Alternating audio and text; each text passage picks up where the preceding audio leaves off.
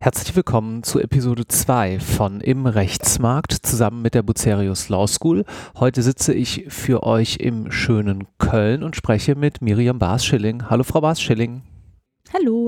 Sie sind Managing Partnerin hier bei Oppenhoff und wir sprechen heute zu der Frage, die viele auf der Bucerius Roadshow im Herbst 23 bewegt hat.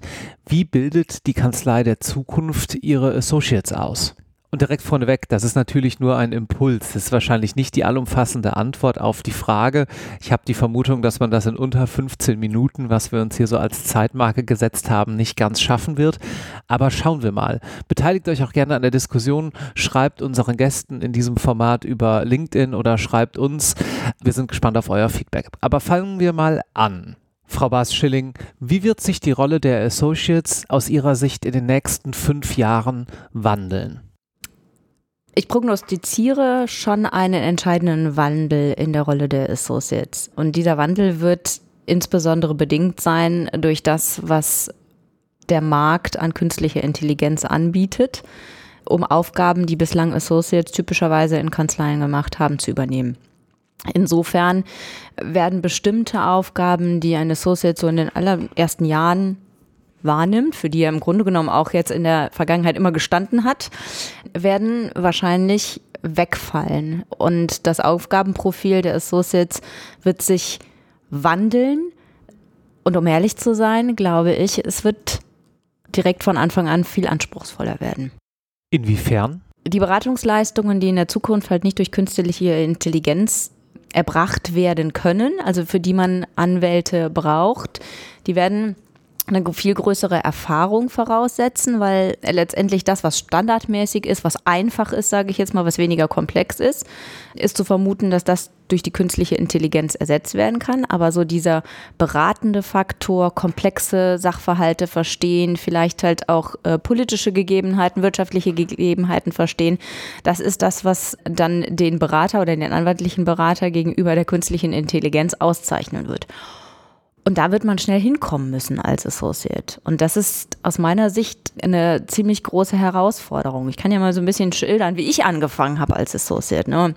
Ich habe von Anfang an im Bereich äh, Mergers und Acquisitions gearbeitet. Das heißt, das erste, was ich gemacht habe, ist, ich bin wirklich im wahrsten Sinne des Wortes um die Welt gereist und bin äh, in verschiedenen Projekten immer in diese sagenumwobenen Datenräume gesetzt worden. Und mir wird gesagt, wert mal Dokumente aus. Physische Datenräume. Physische Datenräume, also im Grunde genommen manchmal ein helles, manchmal ein dunkles Büro mit voller Aktenordner, wo man dann halt irgendwie mit 10, 20 Leuten sitzt und Dokumente auswertet. Meinen Sie, ich hätte eine Ahnung gehabt, was ich da auswerte? Es war halt irgendwie, man hat sehr viel diktiert, macht man ja heute auch nicht mehr und hatte, hatte immer Angst, irgendwas zu vergessen, weil wenn man diesen Raum verlassen hat, kam man nicht mehr rein. Und hat man versucht halt einfach so viele Informationen wie möglich aufzunehmen und gesagt, ja, auswerten kann ich die später. Das hat sich dann im Laufe der Zeit natürlich gewandelt, weil dann gab es irgendwann plötzlich diese elektronischen Datenräume, auf die ich jederzeit Zugriff haben konnte, wenn ich es brauchte. Das heißt, ich bin mal reingegangen, habe mir was angeguckt und wenn ich mich nach drei Stunden nicht mehr erinnern konnte, was da drin stand, bin ich nochmal reingegangen. Ne? Und insofern hat sich da schon die, die Arbeitsweise geändert, weil ich mich darauf verlassen konnte. Ich muss ja jetzt nicht immer alles erfassen, sondern habe nochmal Zeit, mir das wieder anzugucken. Und das führt halt irgendwie dann schon zu einem geänderten Mindset. Ne? dann irgendwann lernt man halt die ganzen Informationen, die man da aufgenommen hat, zu bewerten, auszuwerten, zu komprimieren und für den Mandanten in einer plastischen, überschaubaren Form halt darzustellen, dass er es auch versteht, was man da als Risiken identifiziert. Und das ist halt ein, ein Prozess. Und wahrscheinlich entwickeln Sie ja auch so ein Gefühl dafür über die Zeit, dass Sie merken, ah, das hier muss ich mir jetzt mal besonders genau angucken, was auf den nächsten 50 Seiten kommt. Genau, oder umgekehrt, das kann ich weglassen. Ne, also ich glaube, das Weglassen ist nochmal ein größeres Thema, weil in dem Moment, wenn man nicht weiß, was wirklich entscheidend ist und wichtig ist, dann neigt man dazu, erstmal alles zu erfassen, äh, um nichts zu vergessen. Das Weglassen oder zu sagen, das ist nicht relevant, ist eine Entscheidung, die man erst mit einer gewissen Erfahrung treffen kann. Ne?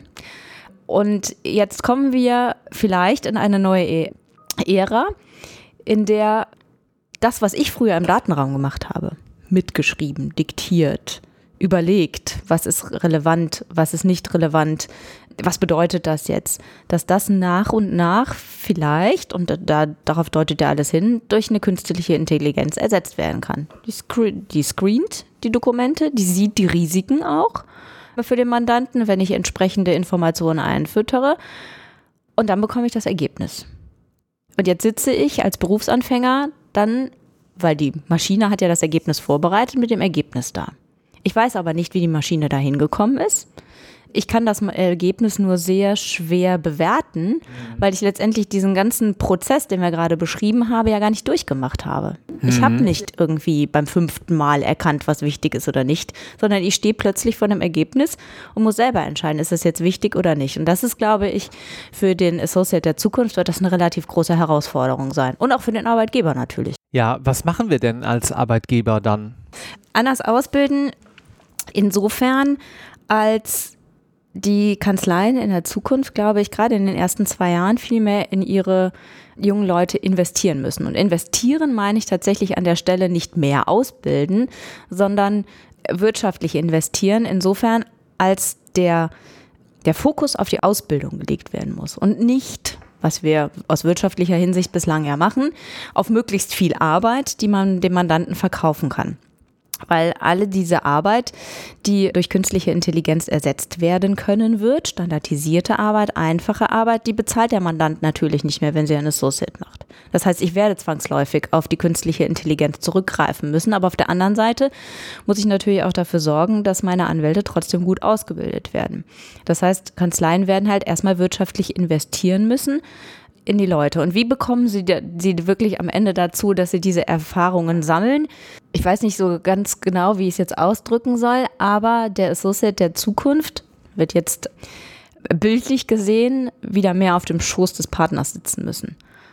Das heißt, letztendlich stelle ich mir das jetzt nicht so vor, dass im Grunde genommen der Associate den ganzen Tag beim Partner am Tisch sitzt, aber die Associates müssen wieder mehr aus der Erfahrung der Partner lernen. Das heißt dabei sein. Also wir achten zum Beispiel sehr stark darauf, dass ähm, unsere jungen Leute von Anfang an halt direkt auch Mandantenkontakt haben, den Partner immer begleiten, immer dabei sind, dass diskutiert wird, wie Partner Entscheidungen treffen, wie sie bestimmte Sachverhalte bewerten, wie sie mit den Ergebnissen die halt gegebenenfalls eine Maschine bringt, umgehen. Und dann im Grunde genommen daraus aus den Erfahrungssätzen der Partner le lernen zu dem, dem Berater oder dem Anwalt 2.0 zu werden. Was bedeutet für mich Anwalt 2.0 ist, wir werden unsere Associates mehr dazu ausbilden müssen, zu verstehen, Entscheidern und Beratern zu werden. Ähm, und dieser Verstehensaspekt, der wird halt eine ganz wichtige, wichtige Rolle spielen, weil im Grunde genommen ich erstmal das Ergebnis, was jemand anderes und in diesem Fall vielleicht eine Maschine äh, mir gebracht hat, erstmal verstehen und auswerten können muss. Und dafür muss ich halt im Grunde genommen von jemandem an der Hand geführt werden, der sein Leben lang nichts mhm. anderes gemacht hat, als aus, zu verstehen und auszuwerten und Entscheidungen zu treffen. Führt das dazu, dass wir enger in bestimmten Branchen beraten? Der gute Berater kennt sich auch in einer bestimmten Branche besonders gut aus. Wir sitzen jetzt hier gerade in Köln, wir gucken mal nach Leverkusen, sagen wir Chemieindustrie. Und gerade wenn wir jetzt so viel Zuarbeit durch die KI bekommen, müssen wir ja noch eher ein branchenspezifisches Störgefühl entwickeln, dass wir auch wirklich sehen innerhalb der Branche, okay, hier ist irgendwas falsch und dann ist eben nicht mehr Due Diligence gleich Due Diligence, sondern man muss auch diese branchenspezifischen Fachinformationen als guter externer Berater immer im Hinterkopf haben. Das führt dann dazu, vielleicht bei 24 Stunden am Tag, woran sich nichts ändern wird, dass wir in den spezifischen Branchen als Berater noch tiefer drin sein müssen. Das ist definitiv so. In der, Im Bereich der Wirtschaftskanzleien, und ist auch bei uns so, wir arbeiten schon lange nicht mehr nur in Fachbereichen sondern wir haben tatsächlich wie jedes andere Unternehmen so ein bisschen wie eine Matrixstruktur. Wir arbeiten in Fachbereichen und gleichzeitig aber auch in Sektorgruppen. Und die Sektorgruppen sind fachbereichsübergreifend. Das heißt, da treffen sich Kollegen mit unterschiedlichstem Background, rechtlichem Background und schauen, was denn die Branche ausmacht und was die Spezifika der Branche sind. Ne? Wenn wir irgendwie im Banken- oder Versicherungsbereich sind, die ganze Regulatorik. Im, im Bereich der Digitalisierung. Da muss man mal verstehen, wie Software funktioniert und äh, letztendlich halt auch die, die rechtlichen Aspekte der Software und wie ist das mit Open Source Lizenzen und was bedeutet das denn und wie werden die überhaupt verbaut? Also man ist da auch dann im, im direkten Kontakt halt mit den technischen Abteilungen von Mandanten, zum Beispiel auch in meinen M&A-Transaktionen. Und das wird in der Zukunft eine wesentliche Rolle spielen nämlich dieses, dieses Sonderverständnis für eine Branche und Probleme und Themen zu antizipieren, die vielleicht die Branche noch gar nicht kennt oder aus der Erfahrung heraus, man weiß, im Bereich Chemie gibt es doch immer wieder das und das Thema. Und dann kann man das natürlich halt auch nicht duplizieren, aber zumindest replizieren für den nächsten Mandanten. Und so machen es halt auch schon viele Kanzleien, die sagen, da gibt es unterschiedliche Spielformen. Es gibt ja Kanzleien, die halt irgendwie sagen, wir beraten nur noch in zwei oder drei Sektoren überhaupt. Weil wir können ja nicht der Spezialist für alles sein. Und das stimmt auch. Ich kann nicht jegliches Geschäftsmodell von Mandanten verstehen, sondern ich muss halt tatsächlich schauen, wo ich meine, meine Expertise habe. Ich persönlich zum Beispiel tue mich immer noch ein bisschen einfacher, in produzierendes Unternehmen reinzukommen und zu verstehen, was die da machen, als in ein, ein Softwareunternehmen, das mit, sich mit Search Engine Optimizing auseinandersetzt. Ist weniger haptisch, ne?